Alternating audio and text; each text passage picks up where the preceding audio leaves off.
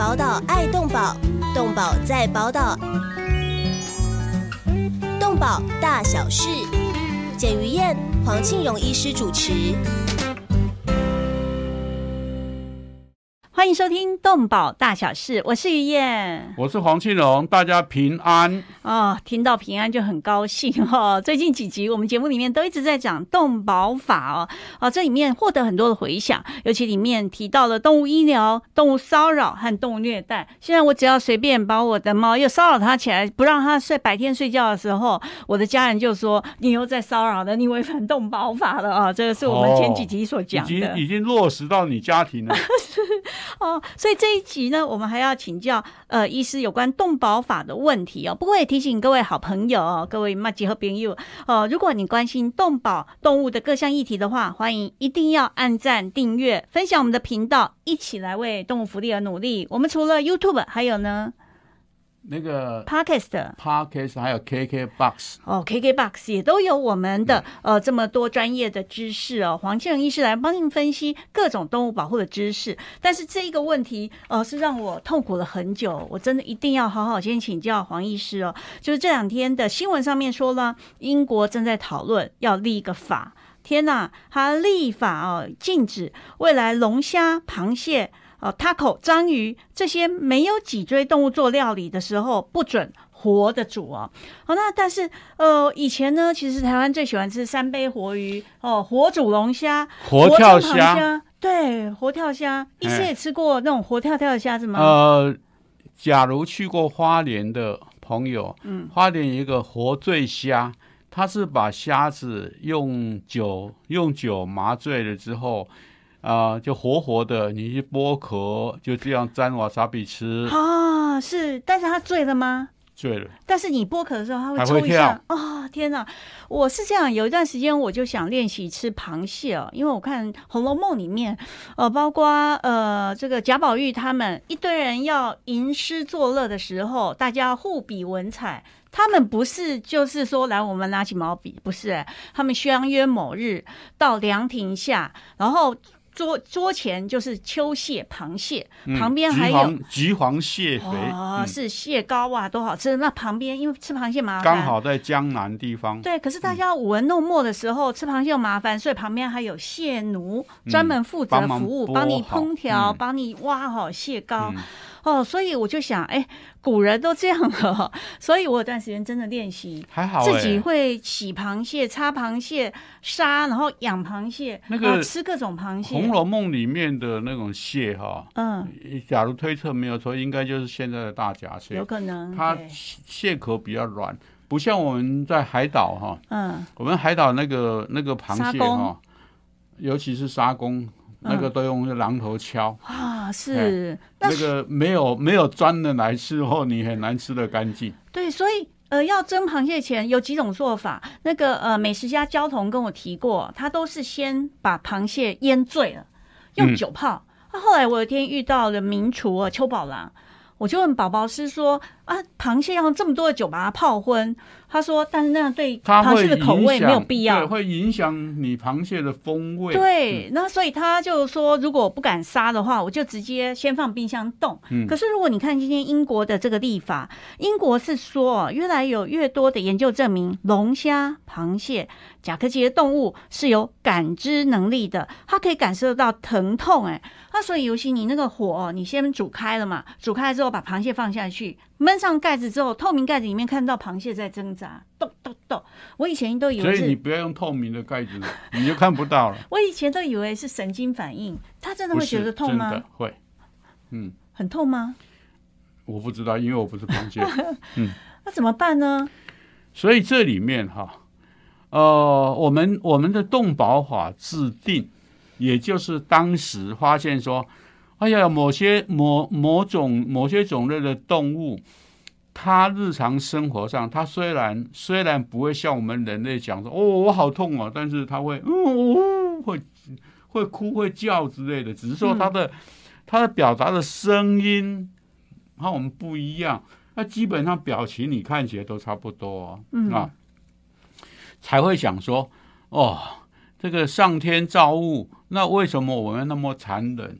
所以说才是才说我们要让他好好的生活，然后呢，要杀他的时候，也不要让他这样从痛苦、痛苦死亡。嗯，因此才会才会说啊，制定的啊，英国英国是最先的，在两百多年前，嗯，就制定了动保法，啊，让人家说。你你身为一个人，你也要善待动物，甚至还有那个呃，叔本华讲说，一个不会善待动物的人，休想他会好好的善待周遭的人类。嗯，记住啊这句话啊，嗯，呃，不用记啊，因为可能从人性就知道，很多的研究生都会虐猫虐狗。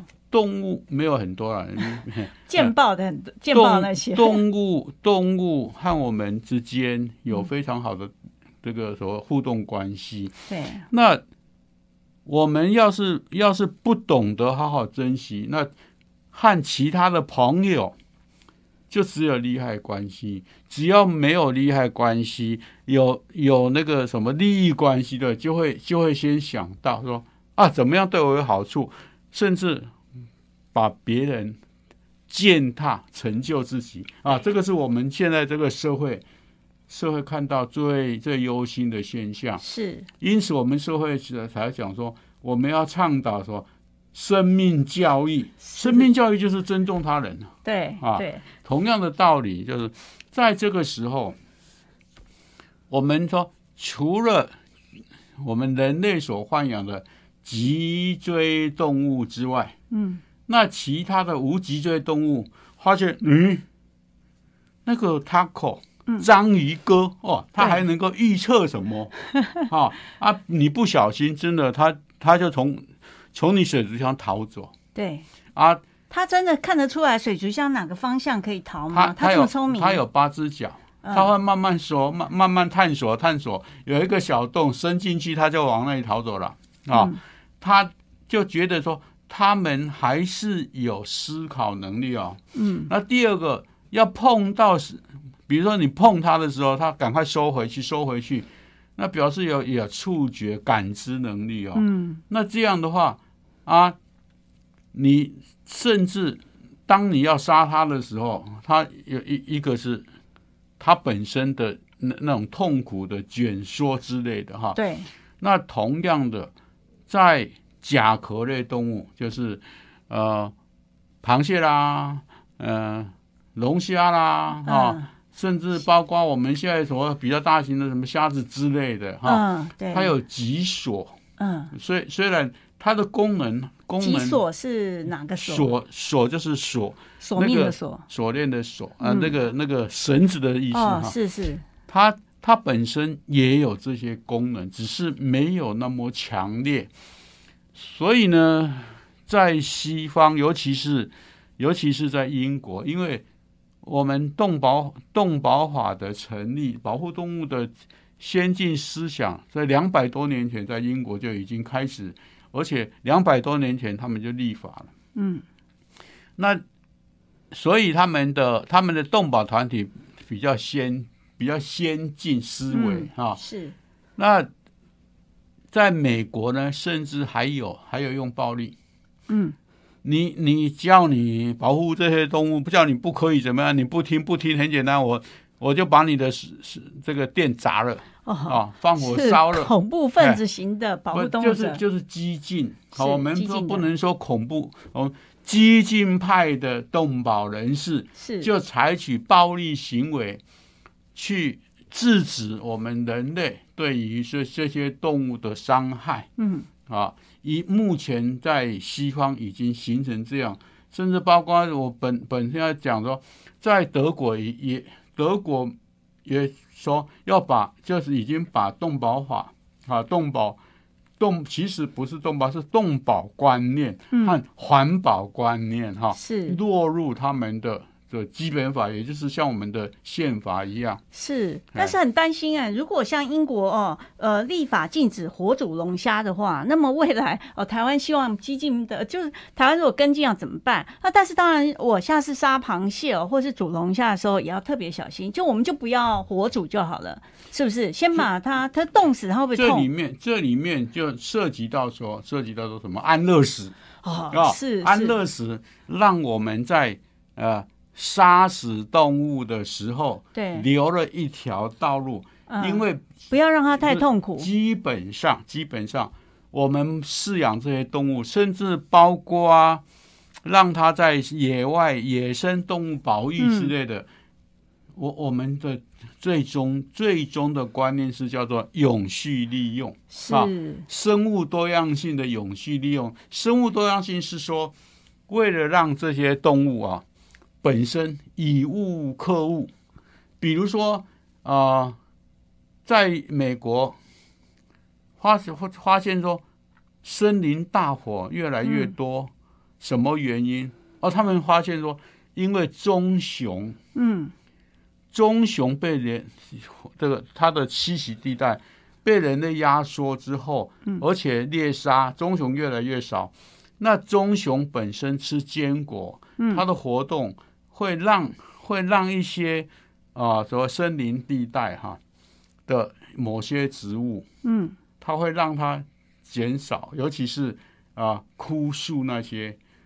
那没有棕熊之后，某些坚果类的这个植物，植那个那个呃树木长大之后会死亡，死亡之后因为风吹互相摩擦，就产生火灾。啊，啊是，自然的森林火灾就这样产生，然后一烧，你看美国的对，火灾很可怕，一烧就是 几个月哦，而且就是跑了几个州，等于是把整个台湾台湾那么大的地方都烧光一样，是，哎啊，造成人类的死亡，对，然后造成大自然的损害。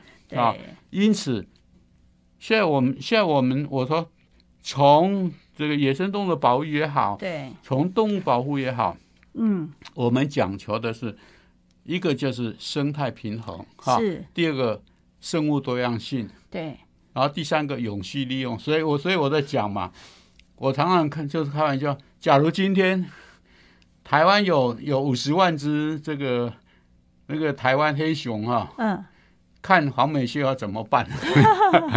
呃，哎对，还有一段时间要努力了。黄，美秀，美秀是说现在大概七百只左右，但是情况越来越好。就是就是说我因为我们我们知道要怎么做，然后问题是问题是这个日子很快就会来到啊，嗯为什么？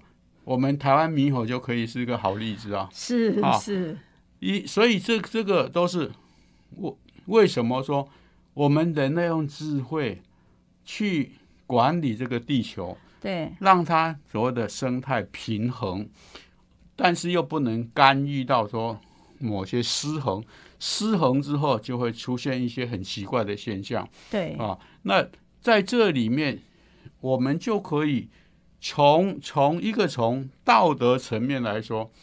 哎呀，我看到那个你煮那个螃蟹哦，那个嗯螃蟹脚伸的那样，还还摇一摇摇一摇，它慢慢死掉，对，感觉很痛苦的死亡，啊啊，那我们想说要怎么样让它没有这些？对，其实神医杀螃蟹、卖螃蟹的大姐教过我，她就是她这手脚灵活，她就是往一个地方一刀啪，那就地刻可以戳人，那个已经失去知觉了。但是我们这样没有办法练到这个手法，到底要怎么办呢？才能让螃躺螃蟹觉得因为杀螃蟹本身还要它的鳃那些都要掏光哈，对，所以得所以。所以我我都说我们本身要做的是什么？本身第一个，螃蟹碰到太冷的时候它活不了，对，因此像不虾子啦、嗯。啊螃蟹啦哈、嗯，先去先去哦。冷冻库，急速冷冻，急速冷冻，让它很快的温度降低，对，然后又不失风味，因为、啊因为螃蟹和虾子的那个蛋白质哈，嗯。你只要是稍微温度不对、环境不对，它就很容易变味，然后变味的时候你吃起来就怪怪，这甚至过敏。对，好就这个方法，用哦安乐死的方法去杀它，不要想说，哎呀，我们看要吃活跳虾，那个嗯活跳虾跳起来哈，真的，你看过那种石头已经被煮热了，然后放虾子下去，我在嘉义看过，说吃，然后那一餐害我害我都不敢吃东西。因为，虾子在里面是不是被活活被烫死的？活活跳跳跳烫死哈。虽然他说他们就说哦这个很鲜嫩，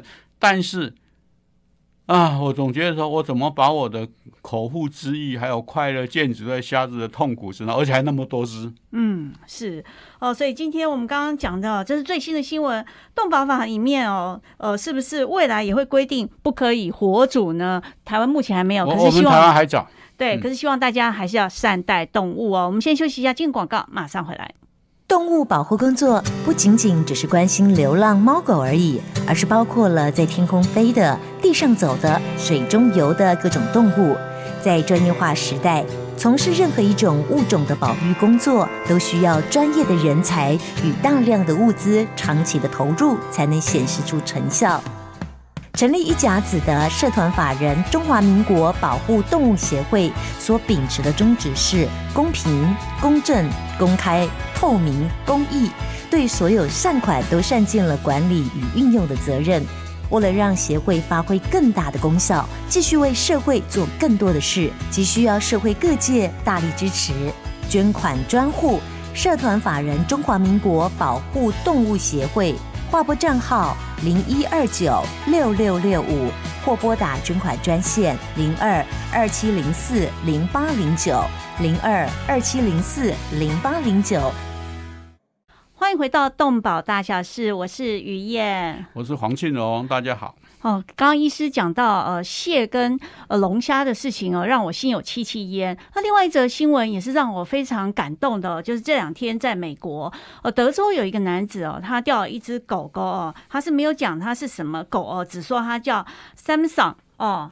哦，是不是叫嗯三送？对，嗯啊，就是这样，十年了，哎，他就一直念念不忘。突然，像奇迹般的，有一个远方的收容所哦，终于通知他哦，他说最近来了七只狗，那这只狗又脏又老哦，看起来是病恹恹的，可是没有想到抚养一段时间之后，一扫晶片，发现竟然是他的，立刻通知哦，医师你知道吗？十年不见的狗哎，让我一看到它之后冲上去抱它，哎，让我那个鸡皮疙瘩掉满地，汗毛竖起来。十这年呢，这是很感动的事情。是嗯，然后狗狗立刻，呃，这个主人就非常高兴，所以见了媒体，从美国的媒体一路报到台湾的媒体，太感人了。是那台湾的狗狗有没有这种命运呢？呃，应该有，但是这里面哈出现一个为什么？为什么我们当时呼吁说，嗯呼吁说要植入晶片啊，植入晶片，然后做宠物登记，对，由国家建立一个系统。嗯，但是当时很不幸，呃，我又干了坏事。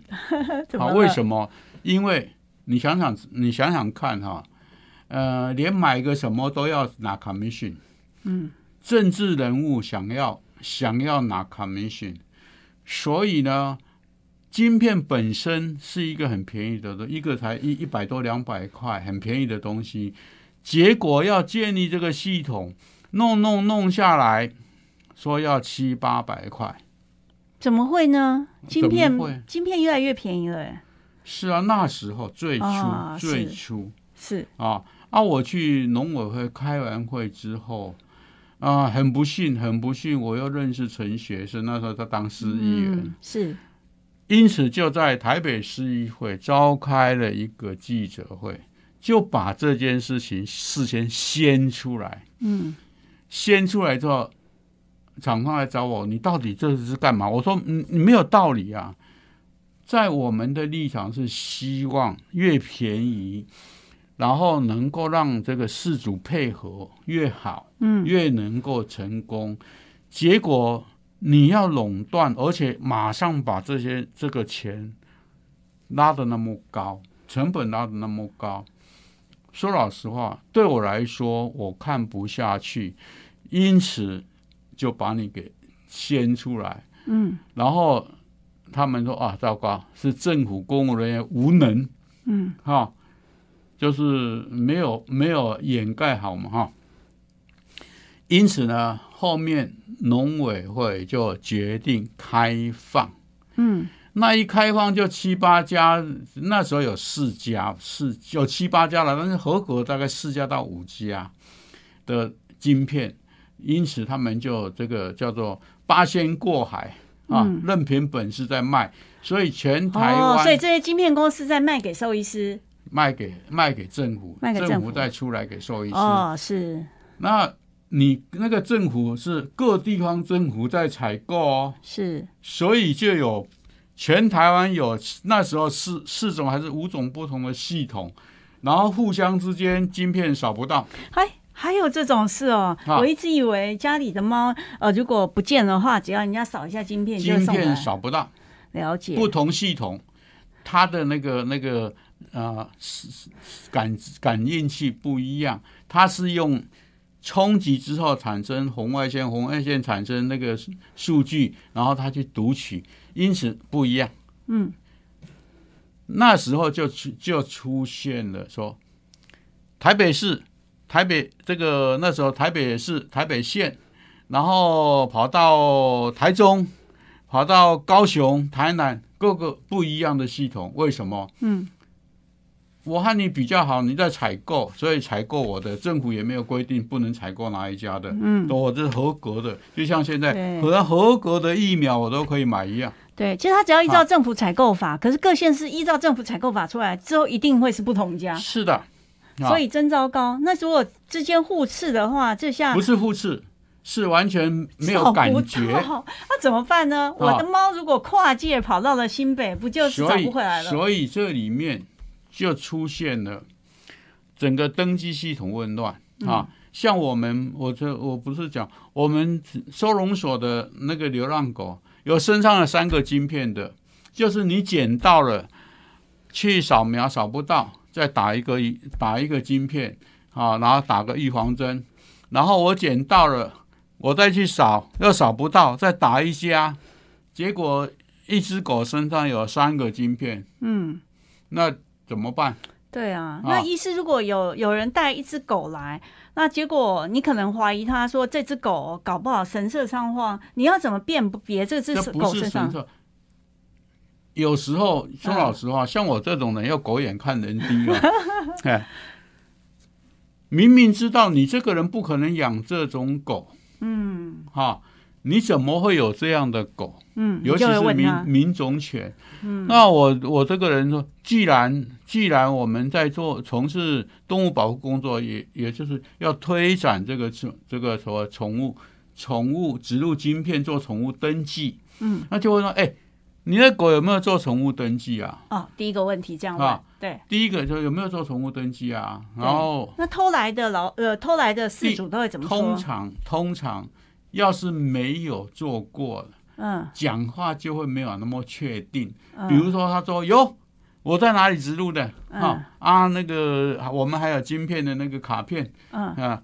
然后我们填写病历表的时候，那个有些还把我填进去。对，那没有做的，他讲话就会支吾其词。了解，那我就会偷偷的、偷偷的在他面前拿出我我我的那个晶片扫描器最最起码有三种，啊，好是你有三种，有三种。那时候法网恢恢，疏而不漏反正，各家的我都扫得到。是，那扫到之后，我们就我就会上网去查这个主人是谁嗯啊。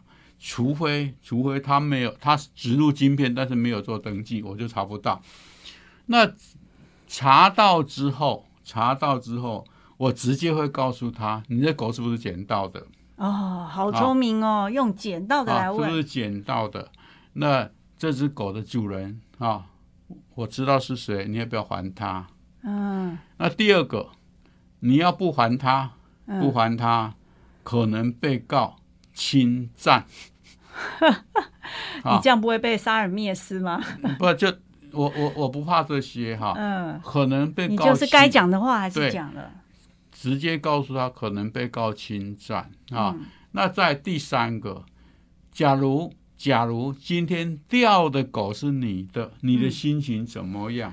是不是很想找回来？是，而且就像自己的家人一样，啊，同样那个人的心情也是这样，是不是该还他？嗯，好，那接着下来，我就会通知通知那个原来的主人，说狗现在在我这里，赶快来领。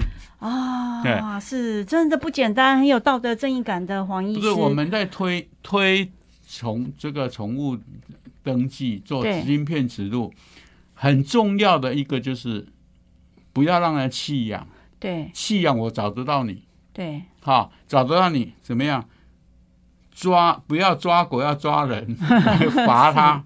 对第二个就是真的不小心掉了，你有植入晶片，你可以放心。嗯。只要这只狗在人的手里，它总它会带到兽医院去扫描，对，扫描之后马上通知，嗯。好、你来领回去，免得造成这个这个真的你会好好久好久睡不着觉，对。而且那个狗来找主人，它的心情也不好啊。对，那这个是我们该做的。是。再来就是我们，你你想想看，要是所有的台湾所有的狗在家养的狗都植入晶片之后，嗯我很快知道台湾有几只狗。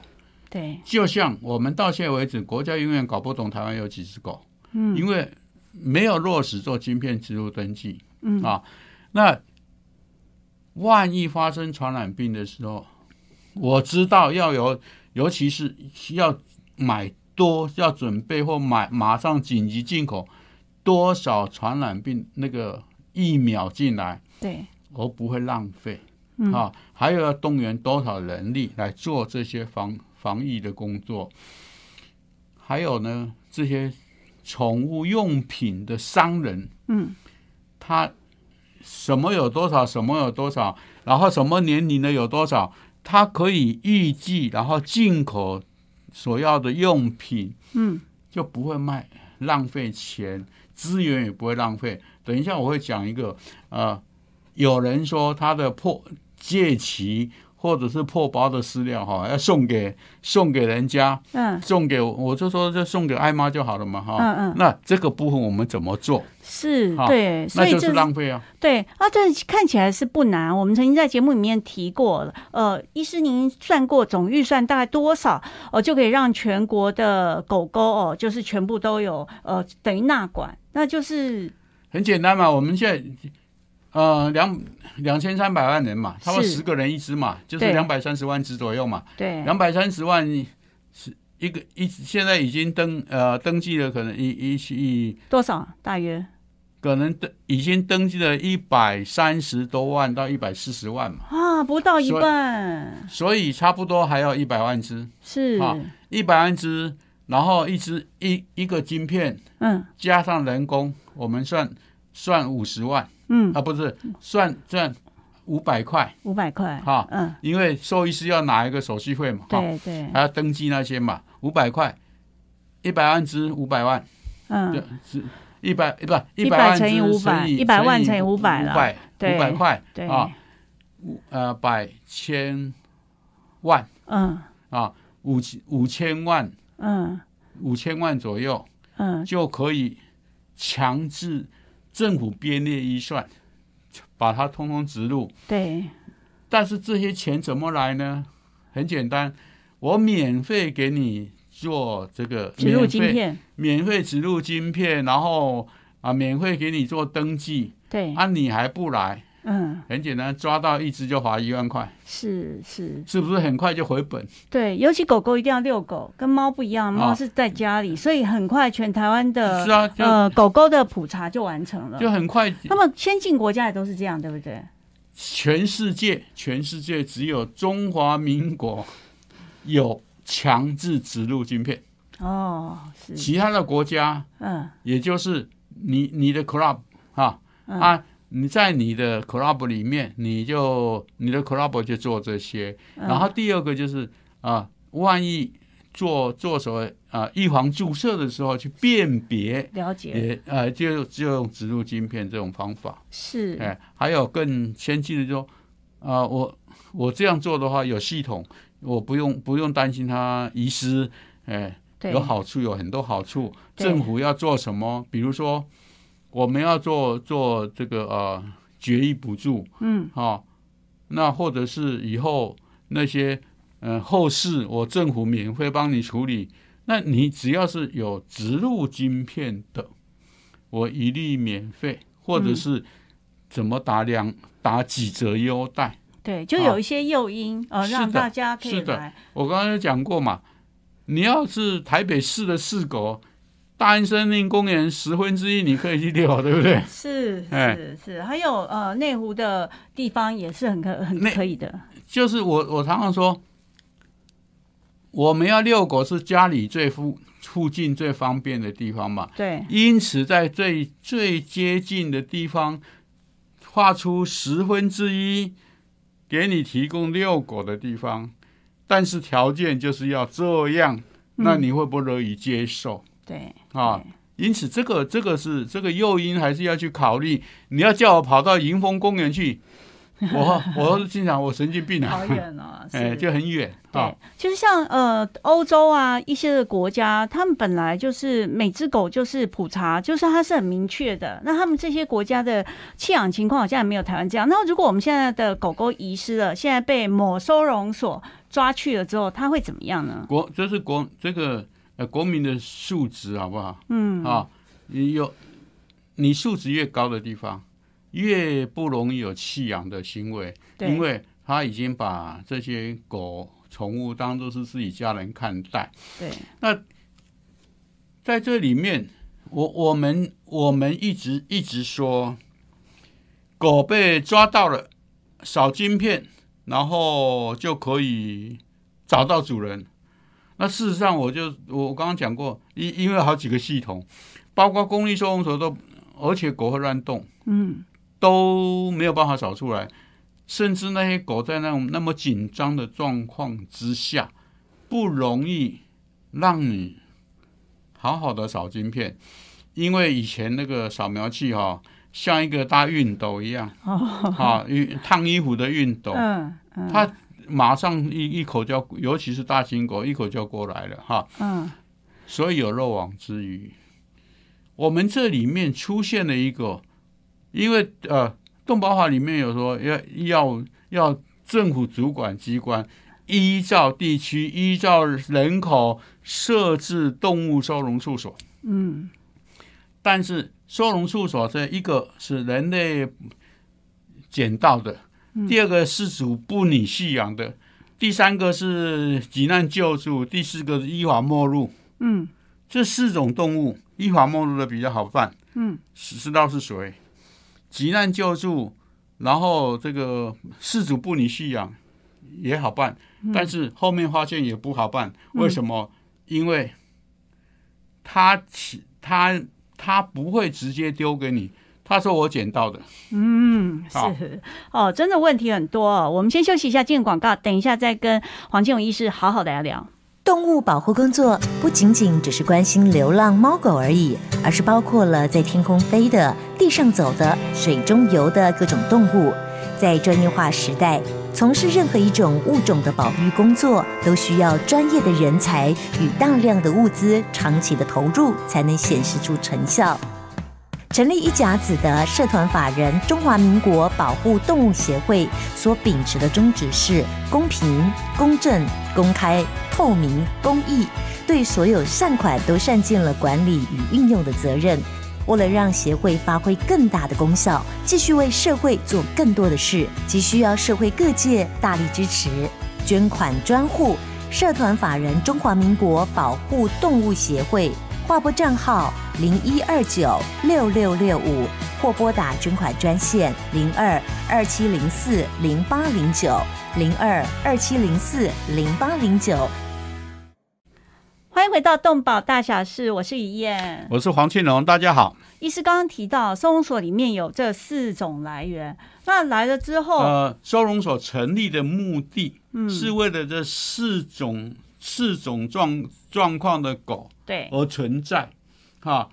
那现在问题，现在问题的为什么那个什么十多年才发现什么？嗯，就表示说这里面有漏洞。像我们通常抓进去，过去只要看到狗就抓，所以有些很多善良老百姓抓进去就比较好好扫描。嗯那现在有些狗它本身是老油条，嗯你只要靠近，尤其是它已经被你抓一次，它就怕了，嗯，靠近它就想咬你，甚至你你用什么补全感什么一样，它抵抗的很厉害，让你很难去扫描。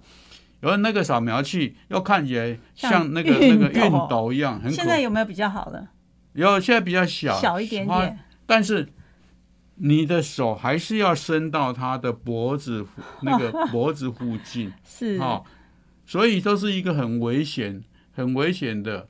然后那个是早期的晶片，因为它的生化玻璃和、嗯和我们皮下组织的密这个所谓的皮下组织的接触，让它生是吧？生化玻璃的增那个啊一种一种啊组织的现把它包住的现象比较没有那么完整，所以呢，我本来打在这个啊颈颈部，嗯过了一年以后，发现他跑到了肘部，啊啊，因会为它这样全身跑，他没有全身跑，就就往下掉地方，叫地心引力往下掉啊。那现在是已经已经能好一点了吧？生化玻璃越来越好，所以你打的地方，我们通常都是都是两两个对，两个肩胛骨中间，嗯。一方面身体顶着它，嗯。哈、第二方面又不妨害到他的他的行那个啊动作那些，所以这个不这我们都固定打在这个地方。嗯。啊，但是你的手要伸到这个它的那个头刚好歪过来咬你手，是好是，因此这个都是一个蛮危险的工作，所以呢，就有些扫描的角度没有弄好，就扫不到。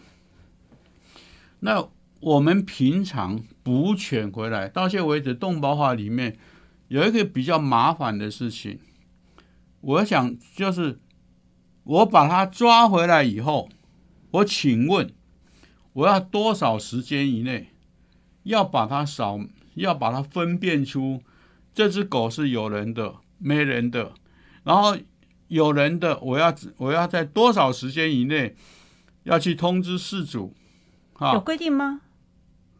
他只规定要通知事主，哦，但是他没说多少天，那个十年、二十年，那个只是所谓的管理办法后面定出来的。嗯。然后再来就是，你要是没有办没没有办法通知事主，你要通知多少次，嗯。你才能说好，这个这只狗算国家的了嗯。啊。那第二个就是说，当你没有办法分辨的时候，你要怎么样让刚好它是有主人的，让这个主人知道说啊，我的狗被抓走了哈、因为我们有有很多很多的那个啊，住在一楼的，住在一楼的那个那个呃居家，那个狗哈、就在小巷子门口睡觉，对，结果两下就被抓走了。哎。啊。对啊，我当民意代表的时候做过好多这个选民服务哦，就是每天就帮谁找那只小黑啊、小黄啊，在哪里不见了，还他真的都能找回来。他在他在睡个觉就被抓走了对，啊。那像这些刚好他又没有植入晶片，那你怎么怎么样告诉人家？告诉人家说你的狗被我抓来了，啊，通常都是这样，就是去查清晨几点的时候，在某个路口的是是哪一队，那一队的狗现在都集中到哪里，然后接下来主持人就主人就跑到那个队的外面哦去找啊，小黄啊、小黑啊，是这样找，很原始啊，这种方法。对，所以说所以说再来就是这只狗要是真的没人嗯，真的没人，刚好善良老那个那个呃比较善良老百姓，然后经过哪个地方嗯，被你抓走，而且他刚好介于有有有主和无主之间 啊，尤其是乡下，对，乡下一只母狗发情，全村的公狗都可能跑到哪个地方。像台北市，他会登记说，我这只狗几点在哪里抓的。嗯。哈，像这些工作，你要几天几天的工作日嗯，之后才能够放给让人家来领养。对还有说领养也应该要是公告啊，比如说这些狗都没有找到主人，那么才开始公告让人来领养。嗯，啊。对，以前是说七天，嗯，但是你要你应该记得，以前七天要是没有人领养，就安乐死，对对是不是刚好公告说要人领养，然后就是安乐死了？对，而且七天的时候，主人不一定找到这一个地方的公告，对不对？所以说，所以说，在七天之前，有人想领养的话，嗯，那这些公务人员为了麻烦，是不是可以说还公还不到还不到公告日？嗯，但是，一到公告日的时候，七天依法可以就安乐死了，依法就被安乐死了，嗯，是不是？这个法律是很奇怪的对，啊。那现在七天变成十二天，那就有一团弹性。那后面十二天说变成十二天，没有人又又不可以。那但是没有确定说你几天要做什么，几天要做什么，几天要做什么哈没有吗？啊？没有吗？没有啊啊，真的糟糕哎！其实到黄医师，你等一下下节目，你写一写，就帮大家立好规则，大约的情况，我们赶快送给立法委员立法委员那那个那个啊。这个是那个不是工作办法了，那个办法就可以对啊，那个那个有有啊收容所管理办法就可以了哈。对，那所以各地议会了，这里面这里面现在现在虽然是二十是啊，对，说已经呃禁止扑杀，啊，好久了。哦，禁止不是禁止扑杀，那禁止扑杀，但是这边这是我们在法律上的准备程序工作，嗯，也没有很清楚的去界定说收容所的工作人员必须要哪一天要做什么，哪一天要做什么，哪一天要做什么啊啊！你真正真正，尤其是现在我们真正有些狗不适合被领养，嗯。你怎么样判定它不适合被领养？嗯，啊？那个传染病，对。你怎么判定对，它不能医，嗯。或者是还可以医，但是你要花很多钱来医对，啊？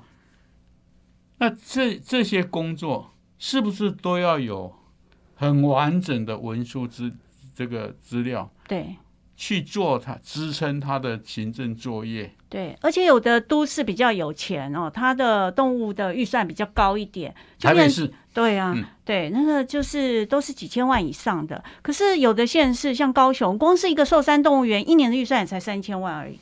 呃，寿所以山寿山动物园是是讲难听一点哈，嗯。基本上呃那是可以生财的地方，但嗯。是它的财是越生越少。哦，对，但是它预算真的低啊，里面的动物，所以你不要就不要再说其他的流浪动物了，再看其他县市。所以这个事情，我们要如何才能够让台湾的动物福利都可以有一个一呃呃一个规范的方法呢？那下一步应该，所以呃，医师你觉得像一只狗狗到我判断它扫不到晶片了，开始公告，在国外大概都是几天啊？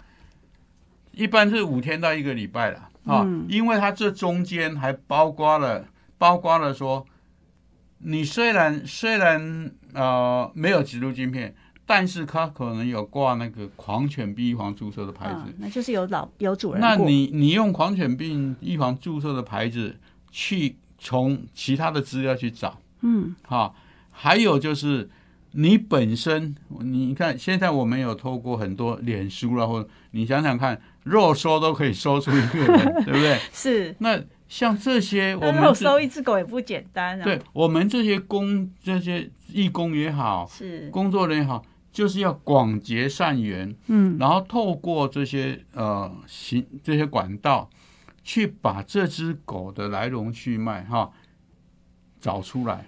你我我们现在有个好处就是，你在哪里你在哪里丢掉，嗯赶快的赶快的这个呃要去要去上网公告。像我有一次呃在差不多八点多，嗯礼拜礼拜礼拜天的早上八点多，哎，就有一个失主，那个苦瓜脸来找我，嗯我说干嘛？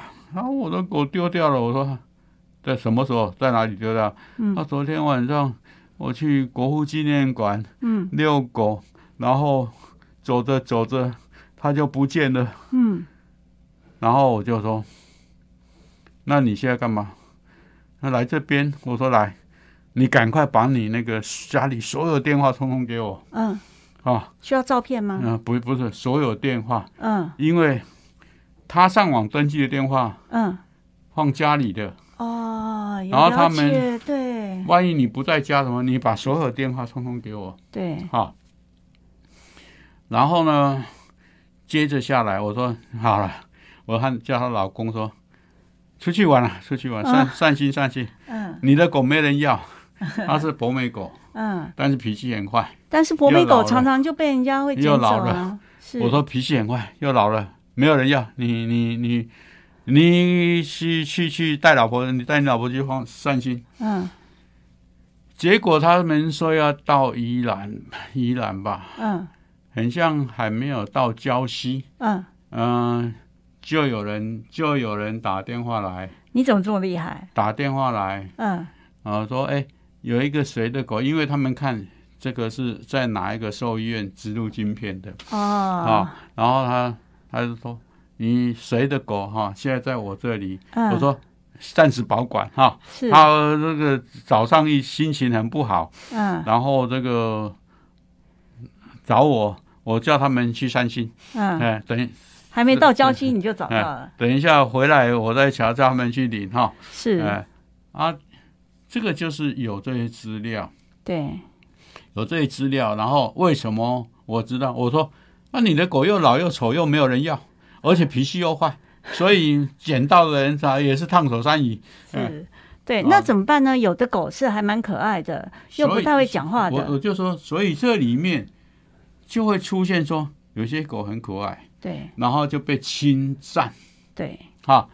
所以我就说，我们兽医院一个是建立病例表的时候，嗯连带的把所谓晶片号码输入进去。对，那输入进去，人家狗来看病的时候，我们真的是去核对嗯它的病例表。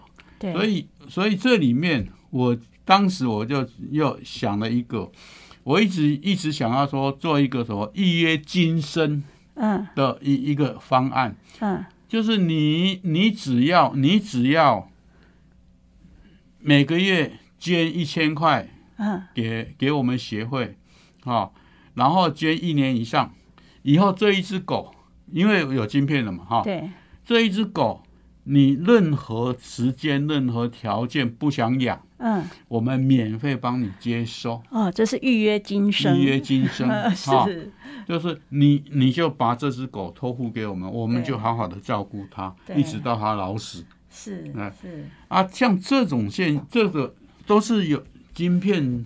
有那这个晶片植入之后，做晶片系统是可以做到的哦。对。诶，也这个也就是和那个呃，有啊，现在宠物，对。现在不是有宠物保险？对宠物保险，那你保险的是什么？保险哪一只狗？然后这些这些狗到时候被换换掉怎么办？对。啊，啊，所以晶片有很多的好处。是我们还是希望政府部门哦，如果是几千万到一亿元以下，我们其实可以编列这个预算，赶快帮我们全台湾的每一条呃这个小生命狗狗、哦、猫猫哦都能够有他们的资料。今天非常谢谢大家的收听，我们下个礼拜同一时间空中再会喽，拜拜拜